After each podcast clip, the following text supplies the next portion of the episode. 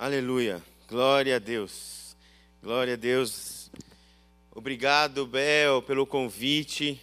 Muito bom estar aqui no culto da terça-feira. Para mim é uma honra poder ministrar neste culto, que eu sei que é tão falado, né, tão esperado, e eu espero aqui que o Senhor possa falar conosco nessa noite. Esse é o objetivo.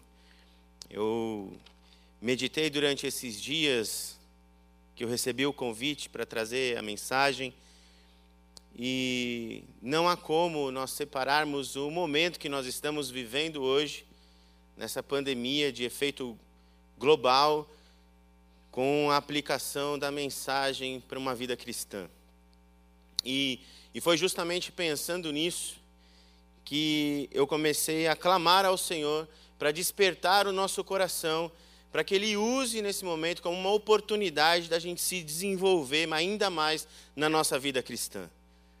Nós sabemos que a pandemia trouxe um impacto gigantesco em todo o sistema financeiro, econômico, social do mundo inteiro.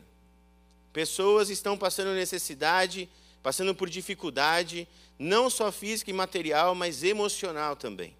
Talvez você que esteja nos vendo agora está se perguntando como pode sair dessa situação. E é para você que hoje eu também quero falar nessa noite. Que o Senhor possa tocar o seu coração, que Ele venha tocar no nosso mais íntimo nessa noite.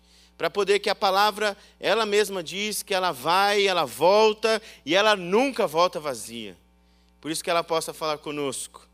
Sabemos que o tema que nós temos neste ano é uma igreja que edifica a si mesmo uma igreja que cresce e edifica a si mesmo. Não é verdade? E uma igreja que cresce e edifica a si mesmo começa pela sua casa. E nós vemos hoje na pandemia as pessoas que estão sendo mais afetadas são as pessoas dos lares. As famílias estão sendo afetadas né? maridos, esposas, filhos, situações que antes estavam sob controle, hoje descontroladas, muitas situações que vinham sendo colocadas diante do Senhor, hoje praticamente elas se descontrolaram. Sabemos de outras histórias que, pelo contrário, vieram encontrar um eixo, mas muitos estão indo para um caminho de descontrole. E a palavra vem nos trazer um consolo nessa noite. E eu quero compartilhar contigo a história de um homem que vivia num momento tão conturbado como nós vivemos hoje. A história de Neemias. Neemias ele vivia no Império Persa, aonde tinha o rei Ataxerxes I. Ele era o copeiro do rei, vivia praticamente como escravo, todos esses anos, mas claro, tendo uma vida diferenciada, porque como copeiro do rei também comia das iguarias do rei, vivia muito confortável para sua época, mas ainda assim ele estava resumido, limitado ao seu espaço. Mas Deus levanta homens e mulheres para fazer a diferença. Deus escolheu você, escolheu você para poder fazer a diferença.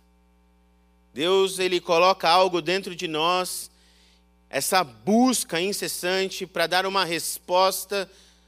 Muitos hoje denominam propósito, eu também creio assim. E é esse vazio que é um vazio do tamanho de Deus que fala com o homem para ser preenchido por essa interação com o Espírito Santo. Voltando para Neemias, eu gostaria que nós abríssemos nossas Bíblias em Neemias, capítulo 2.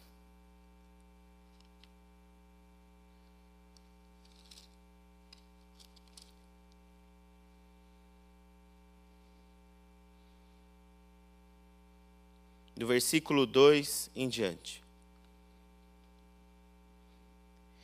O rei me disse: Por que está triste o teu rosto, se não está doente? Tem de ser tristeza do coração. Então temi sobremaneira e lhe respondi: Viva o rei para sempre!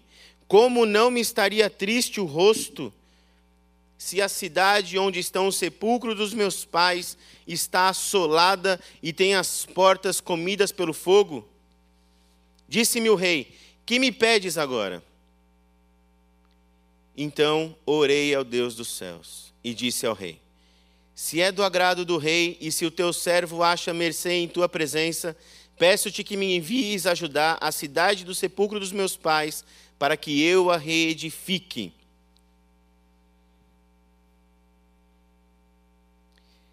Eu não preciso reforçar a história de Neemias, eu acredito que você conhece muito bem. É um restaurador, né? um homem que foi levantado para juntar pessoas para fazer o improvável. Muitos empresários, empreendedores, grandes líderes focam em Neemias para entender como um homem que vivia dentro daquele mundo conseguiu fazer uma obra com uma expressão tão gigante como a que ele fez.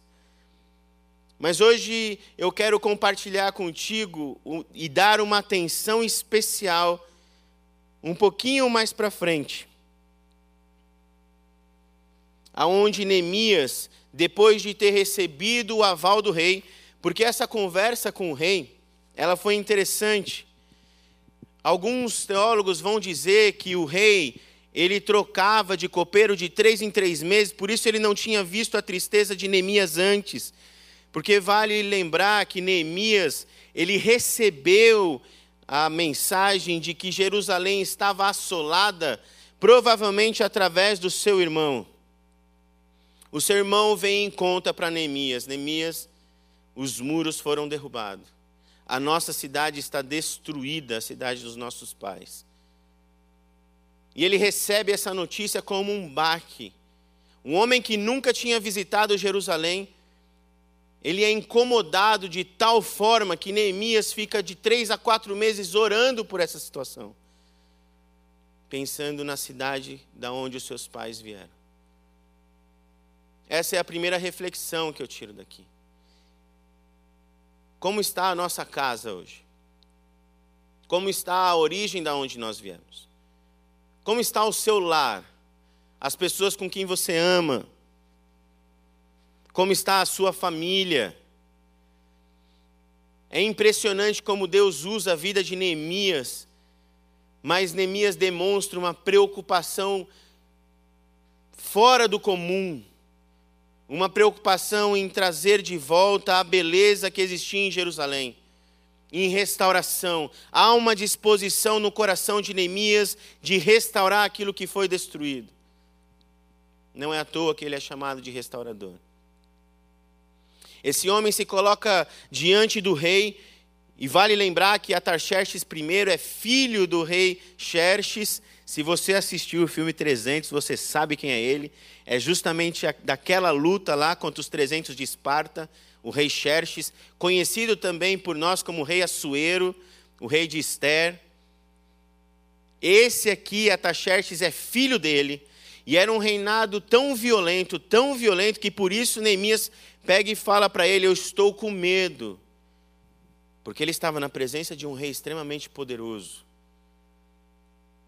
Mais para frente, no próprio livro de Neemias, vai falar que o coração do rei era como se fosse de Ciro. Deus inclinou o coração do rei para ouvir Neemias. E Neemias, ele pega e vai conversar com o rei. É impressionante quando a gente olha essa conversa, meus irmãos. Porque se nós formos olhar no primeiro versículo, ele fala que é o ano de, de Quireu, se eu não me engano. Vamos confirmar aqui. Neemias 1, de Quisleu, no mês de Quisleu. Quando nós vamos olhar no capítulo 2, versículo 1, ele fala no mês de Nisan. Ou seja, praticamente de três a quatro meses, Neemias ficou orando com esse sentimento no coração: eu preciso fazer alguma coisa, eu preciso, porque eu sei que eu fui levantado para fazer alguma coisa. E você sabe que você foi chamado para algo, você sabe que há um desejo no seu interior que Deus quer fazer alguma coisa com a sua vida. Sim ou sim? Deus quer fazer alguma coisa na sua vida quatro meses orando. E o mais impressionante, essa preocupação de Neemias de restaurar a sua cidade, essa preocupação de Neemias que o leva a orar por quatro meses, a respeito desse incômodo de fazer algo, ele não só ficou orando, isso é uma demonstração para nós também. A nossa preocupação com a nossa família, com o cuidado, com o zelo que nós devemos ter com os da nossa casa, tem que ir além. Começa pela oração, mas também tem que ir além, tem que ir à ação. Nós precisamos fazer algo. Precisamos fazer alguma coisa.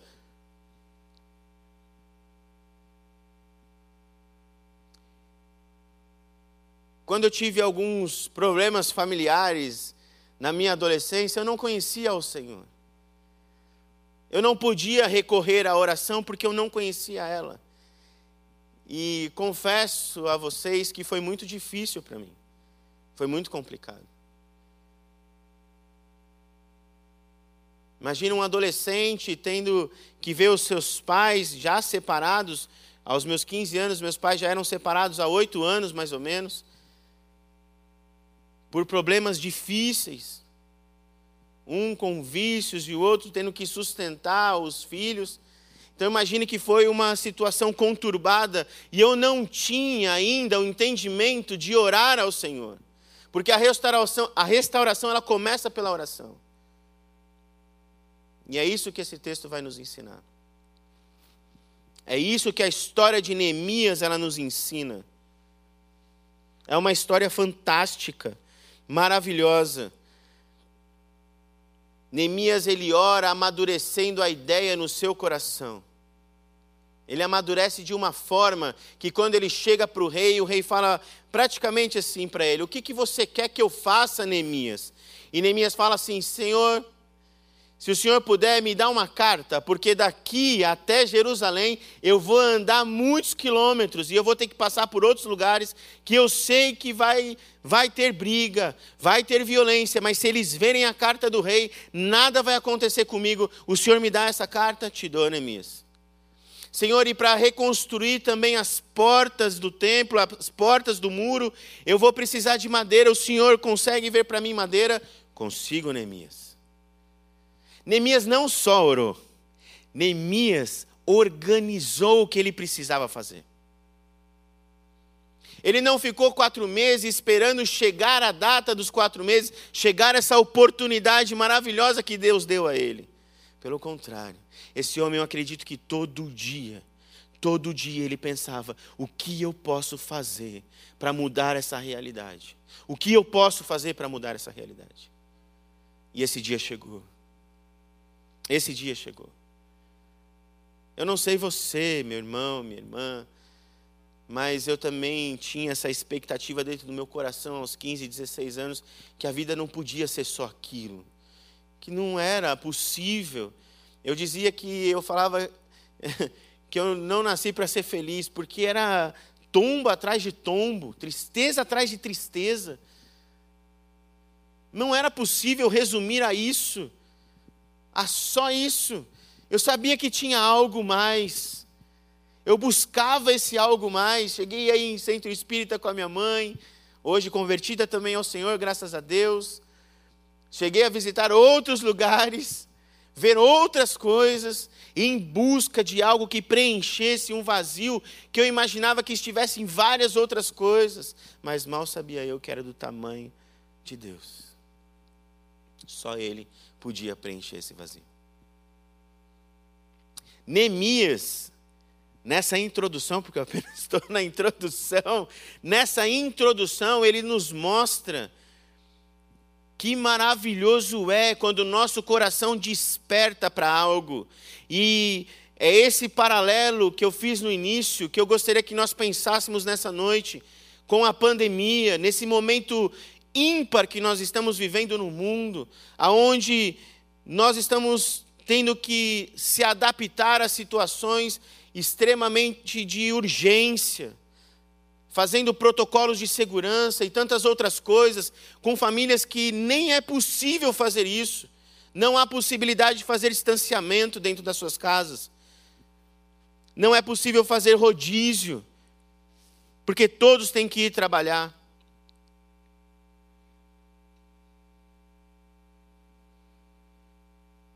Nós olhamos para a vida de Neemias e vemos um homem que amadureceu dentro dele a execução de algo que veio no seu coração de uma forma maravilhosa. Uma outra coisa que chama atenção é que Neemias não pensou em desistir porque ele era copeiro. Ele ouviu do irmão dele como estava a cidade dele, veio esse desejo no coração de fazer algo para mudar, mas ele não pensou assim: eu não sou pedreiro, eu não sou mestre de obras, eu não sei fazer nenhum muro reto, eu não sei fazer escada, eu não sei mexer com cimento, eu não sei cortar madeira. Não sei se Neemias tinha essas atribuições. A palavra não nos diz se ele tem ou não, mas uma coisa é certa: a palavra também não nos diz que ele pensou isso, pelo contrário, ele guardou no coração dele, orando quatro meses para que ele pudesse fazer isso. Meu irmão, minha irmã, hoje, sim, esse tema é sobre restauração. Eu coloquei restaurando muros e os lares. E você vai entender um pouquinho quando eu for falar de lar. Mas nesse primeiro momento, eu gostaria de falar de restauração mesmo familiar. De restauração do seu coração, do meu coração. Daquilo que Deus faz conosco quando nós temos um encontro com Ele, quando há necessidade de preencher esse vazio. Abel ministrou aqui algumas semanas falando sobre identidade.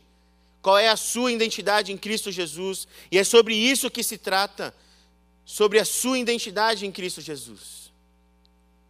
Sobre algo que existe dentro de nós e clama para fazermos a diferença. É o Senhor falando conosco.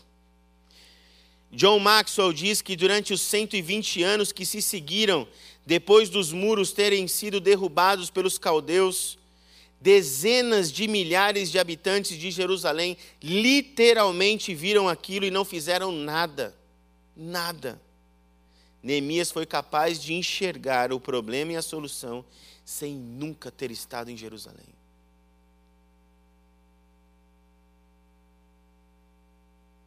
Não basta falar, tem que orar e agir.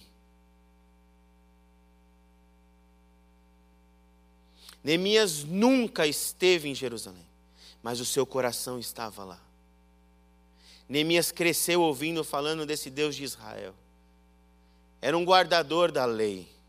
Tudo mostra isso. Neemias, durante os capítulos, se você continuar lendo os capítulos, você vai ver que ele também restaura a lei e praticamente a política também que Deus instituiu diante da sua lei. Era um conhecedor da palavra. Ele vivia isso. O seu coração estava lá sem ele ter estado lá. Sabe, meus irmãos, lendo Neemias, eu consigo entender vários missionários e pessoas que falam assim: eu tenho um chamado para o um lugar tal. E muitas vezes eu, pela minha ignorância, eu falava: meu Deus, mas irmão, como que você tem evangelizado o lugar que você está? Ele fala assim: Paulo, eu estou me preparando para ir para a África. E eu falava assim: mas e aqui perto, né? Mas ele tinha o coração que já estava lá ele chorava como ninguém por lá. Por isso não basta falar, tem que orar. Para que Deus possa restaurar as nossas famílias, o nosso coração. Aquilo que nós somos dele, nós precisamos orar. Precisamos nos entregar a ele. É só assim que Deus vai fazer uma restauração maravilhosa. Uma igreja que cresce e edifica a si mesmo é uma igreja que cuida dos lares e das famílias.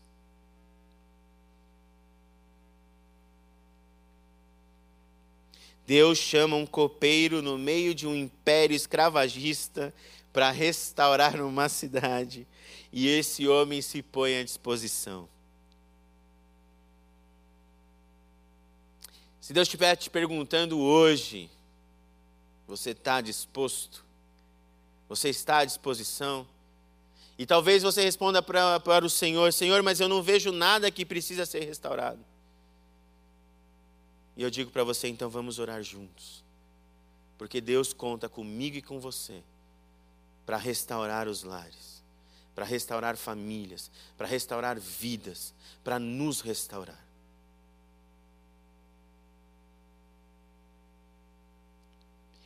E essa introdução de Neemias aqui colocada para nós é porque eu queria chegar no capítulo 3, aonde muitas pessoas dizem que é o capítulo mais chato, porque Neemias ele relata todos aqueles que foram lhe ajudar.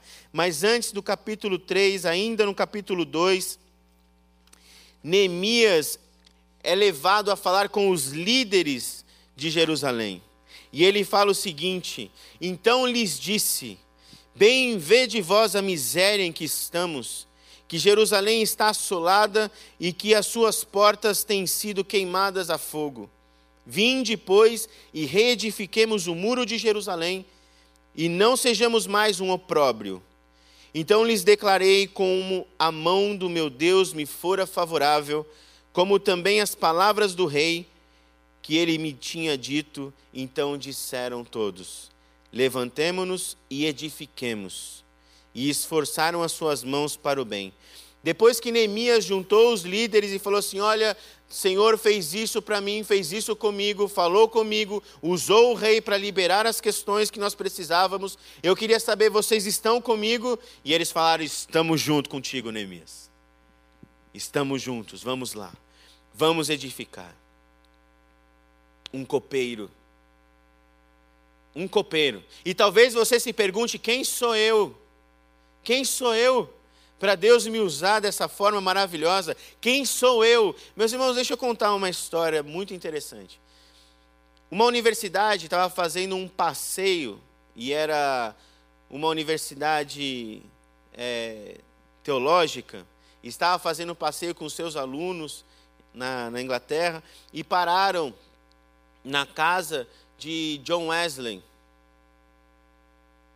Pararam na cara de John Wesley. Não sei se você já conhece essa história. E aí desceram para entrar, para poder visitar a casa, e o professor fazendo a turnê, indicando para eles, né, como que era o cômodo, olha, aqui era a sala, aqui era o lugar tal, aqui era o lugar tal, e chegaram no lugar mais importante da casa, que era o quarto. E chegando no quarto, ele, o professor mostrou para ele perto da cama e falou assim: "Tá vendo esse esses esses dois volumes para baixo do chão, tinha um pouquinho para baixo, são os joelhos de John Wesley orando. Oraram tanto que o solo até cedeu um pouco, perto da sua cama. Depois de fazer a turnê na casa, eles vão embora e quando chega no ônibus, faz a chamada com todos os alunos, o professor ele percebe que tem um que não estava no ônibus e ele volta para chamar e quando ele procura pela casa inteira, sabe aonde esse aluno estava? Ele estava ajoelhado no mesmo lugar que John Wesley sempre se ajoelhou. E ele falava: Senhor, eu quero também que o Senhor me use com tanto poder que eu ganhe vidas para o Senhor. E o professor logo pegou e falou assim: Billy Graham, vamos embora, nós precisamos ir embora. Pois é, essa é a história de Billy Graham. Um homem que tinha um coração sedento por ganhar vidas. O coração dele já estava lá. Entende? Entende? Não era só falar. O coração dele pulsava para isso, assim como o coração de Neemias já estava lá, já estava restaurando, Neemias já via aquilo acontecendo. Se você perdeu os seus sonhos, que nessa noite o Senhor possa falar contigo, que Ele restaure mesmo, que Ele já mostre isso acontecendo. Ele tem o poder para fazer todas as coisas. Todas as coisas. E não depende de você nem de mim. Para nós, basta estarmos à disposição. Capítulo 3, onde as pessoas geralmente pulam o capítulo 3, porque o capítulo 3 fala sobre aqueles que foram ajudar ali a restaurar os muros. Mas sabe o que é interessante? O Senhor falou comigo aqui nesse capítulo.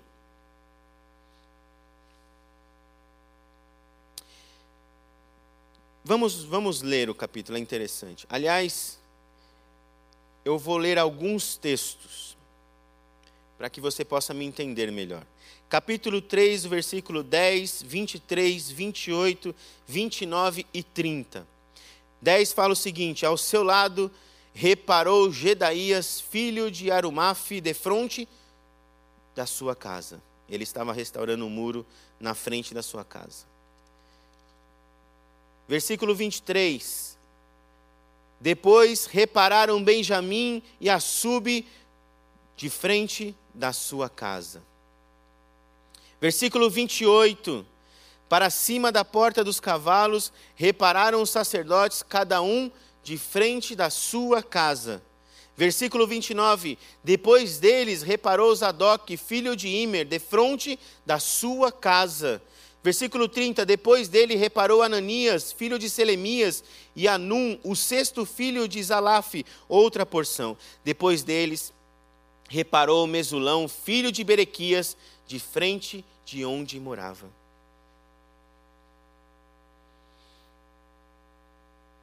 alguém com um propósito maravilhoso na sua vida.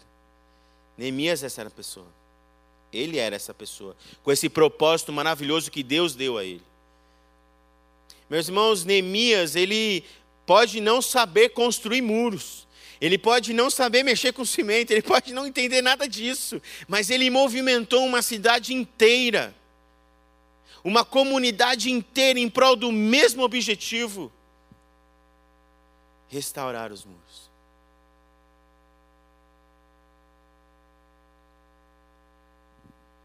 O que mais fortalece uma família é ter o mesmo objetivo.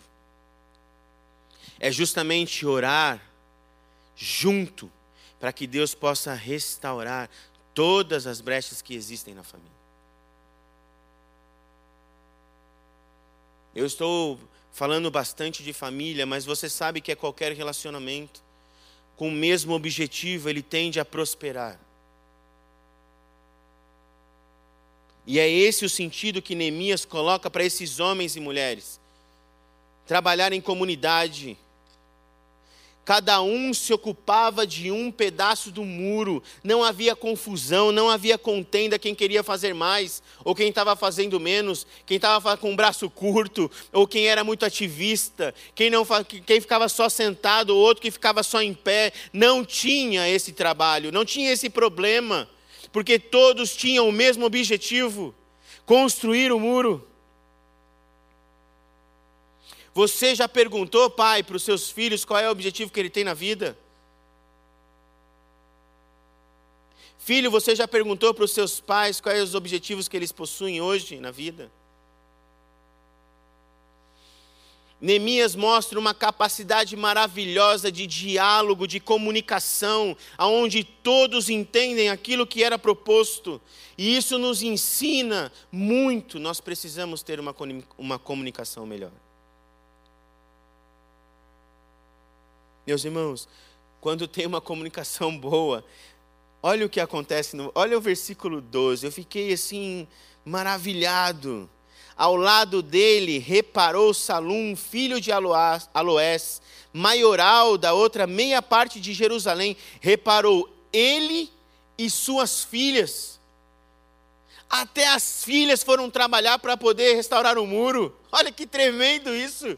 Isso é maravilhoso não era só os homens, porque era um trabalho pesado, um trabalho braçal. Foram todos reconstruir, porque viram a importância daquilo. Aquilo trazia a identidade daquele povo. O trabalho de comunidade vai além do que você possa imaginar, traz esse sentido de igreja. E é esse o nosso propósito de crescermos juntos e edificarmos uns aos outros. Todo mundo usando seus dons, talentos, eram submissos, o amor era colocado à disposição de todos, cresciam juntos, desenvolviam juntos. Há uma frase que fala e traduz muito bem isso, né? Famílias fortes e igrejas fortes. Precisamos fortalecer as nossas famílias. Precisamos orar mais com as nossas famílias. Precisamos cultuar mais ao Senhor em família. E é interessante que quando nós lemos esses versículos, homens e mulheres sendo colocados ali diante do muro para reconstruir esse muro, nós vemos as famílias trabalhando juntos, juntas. Um lar que trabalha junto em favor do reino. O que eu acho tremendo muitas vezes, e talvez a gente, por estar em São Paulo, tenha uma correria, mas que é muito bom fazer como exemplo, ser voluntário. Aqui na igreja nós temos a ABCP, o INSEC, ou a própria igreja, você pode se colocar como voluntário, contribuir com uma área, uma área social de preferência, uma área que você possa também levar os seus filhos, para os seus filhos poder participar desse movimento ele poder entender e compreender aquilo que é igreja, que igreja não é só um templo, não é só vir para cá, igreja é a restauração do ser humano, é aquele que vive próximo do Senhor. Aliás, Efésios diz que é a plenitude de Deus aqui na terra. Por isso que ela cresce, se expande e edifica a si mesmo, porque todo mundo trabalha junto com um único objetivo: fazer o rei conhecido, o rei dos reis, o Senhor dos senhores. Não é maravilhoso? Um capítulo onde nós olhamos apenas construtores sendo colocados ali, mas que nós podemos tirar grandes lições desse negócio. Ah, demais! Isso é maravilhoso. Sabe o que é mais tremendo?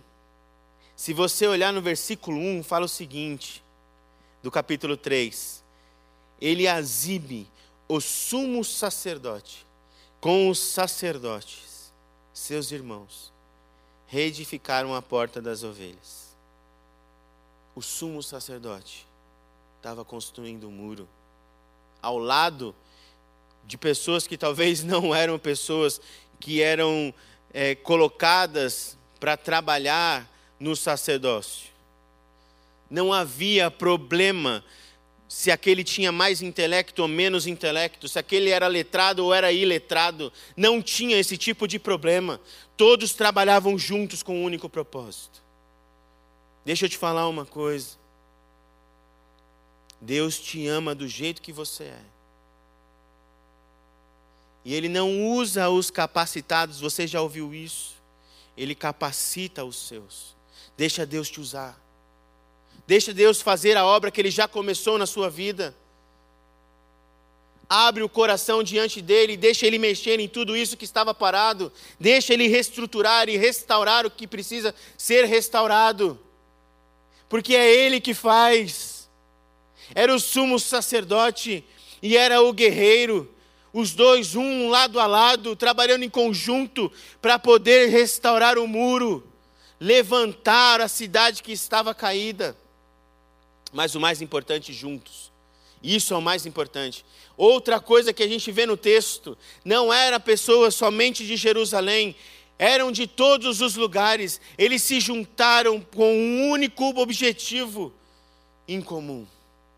E não havia xenofobia, não havia discriminação, porque um é da Bahia, porque o outro é do Sul, porque um puxa o S, porque o outro fala o R. Não tinha nada disso, porque todos estavam ali com um amor, com um coração proposto ao Senhor de restaurar a cidade. Deus vai além dessas discussões.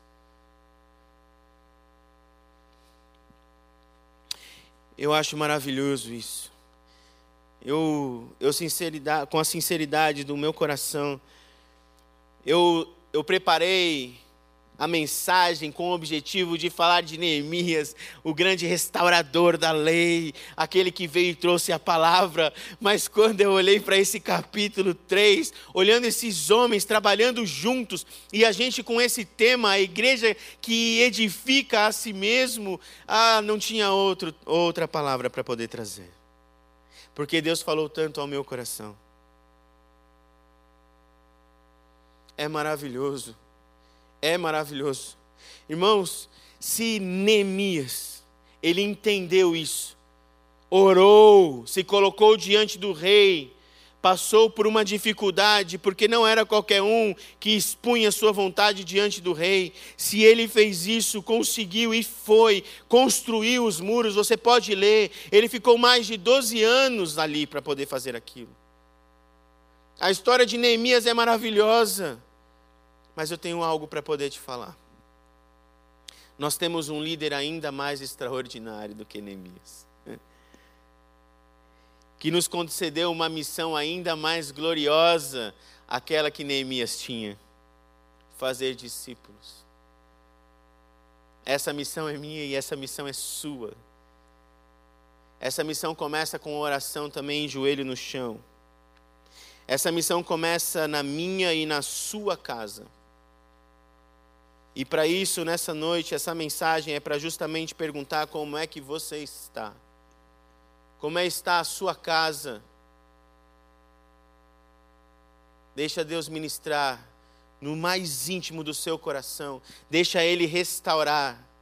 Deixa Ele edificar. Deixa Ele trabalhar no seu interior. Meu irmão, Deus é maravilhoso. O Senhor nos revela uma igreja gloriosa, sem mancha, sem sujeira nenhuma.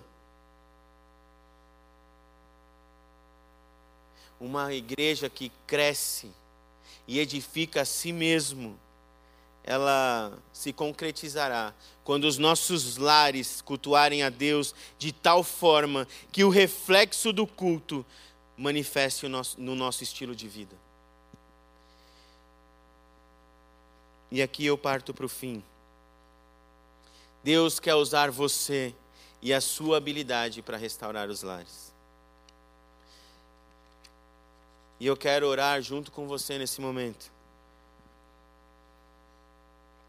E espero que Deus tenha falado no seu coração como falou no meu. Esse Senhor maravilhoso, esse Senhor que pega um copeiro num dos impérios mais violentos que houve na face da terra, pega ele e coloca ele aonde ele quer, para fazer aquilo que ele quer, porque ele é Deus, é ele que faz. Ele faz assim na minha vida e na sua vida também. Deixa ele fazer. Vamos orar juntos agora, Senhor. Nós agora nos colocamos diante de Ti, ó Deus. Obrigado pela Tua palavra. Obrigado, Senhor, porque nós reconhecemos que somos filhos Teus. Por isso, em nome de Jesus, trabalha no nosso interior.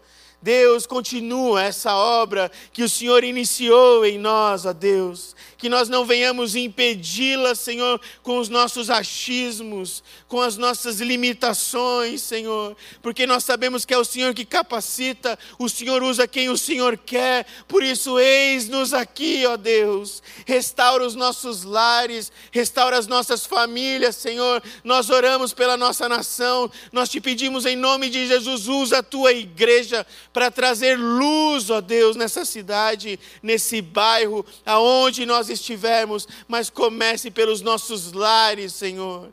Comece pelas nossas casas. Senhor, em nome de Jesus, ó Deus, eu te peço para que o Senhor possa tocar o coração de cada marido, de cada esposa, de cada filho, de uma forma maravilhosa, a revelar o propósito que existe no coração, Senhor, de cada um, que é te louvar e glorificar ao Senhor. Essa é, Pai, a nossa missão, de fazer discípulos teus, ó Deus. Em nome de Jesus, ó Pai, que eu te louvo e te agradeço, Senhor, mais uma vez por essa noite, Senhor, e pela tua palavra que nos edifica, Senhor, nos exorta e nos ensina de maneira maravilhosa. Glórias a ti, Senhor, em nome de Jesus que eu te louvo e te agradeço. Obrigado, meu irmão e minha irmã, por estar junto conosco. Que o Senhor te use poderosamente, em nome de Jesus. Em nome de Jesus, Deus abençoe.